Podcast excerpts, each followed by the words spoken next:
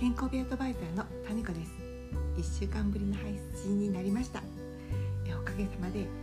と、ジャズダンスの舞台が無事に終わってほっとしています。結構金曜日の夜からうんと場当たりって言って、えっと、会場まで行ってでそこでちょっと20分ほど本番の舞台の上で立ち位置とか照明これにぶつからないでねとか、えっと、ハケのフォーメーションでいるこのルートを通ってねとかみんなで打ち合わせをして土曜日は朝から日曜日は本当に千秋楽最後まで。なんかその何にもね他のことを考えることもなくもう家のことも家族のことももちろん仕事のことも一切もう何も考えずに没入できたのはすごくリフレッシュした感覚でした、えっと、つまり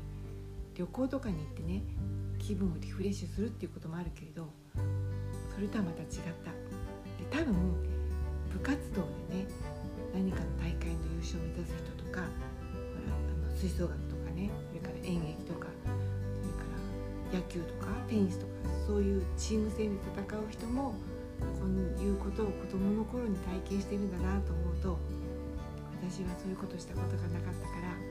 すごく新鮮でした。と同時にね分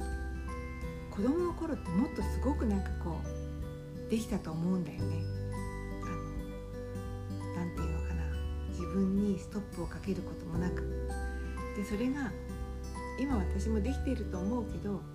子供の頃に経験した人ってこれじゃあ満足できないんじゃないかなと思ってもっとやるかもしくはねそういうことはやめてしまって子供の頃は全然やってなかった得意じゃなかったことにやことをやるんじゃないかなって周りの人を見てて思いました。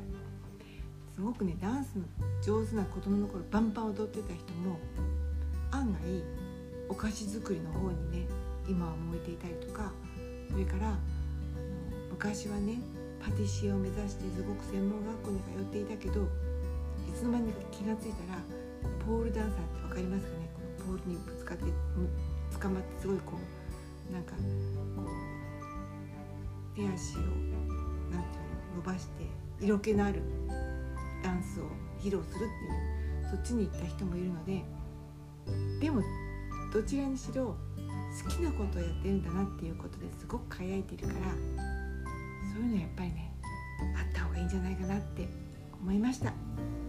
今日は短いけれどそんな配信です。とまた明日から日曜日ちょっと天気良くなるのかな。それではいってらっしゃい。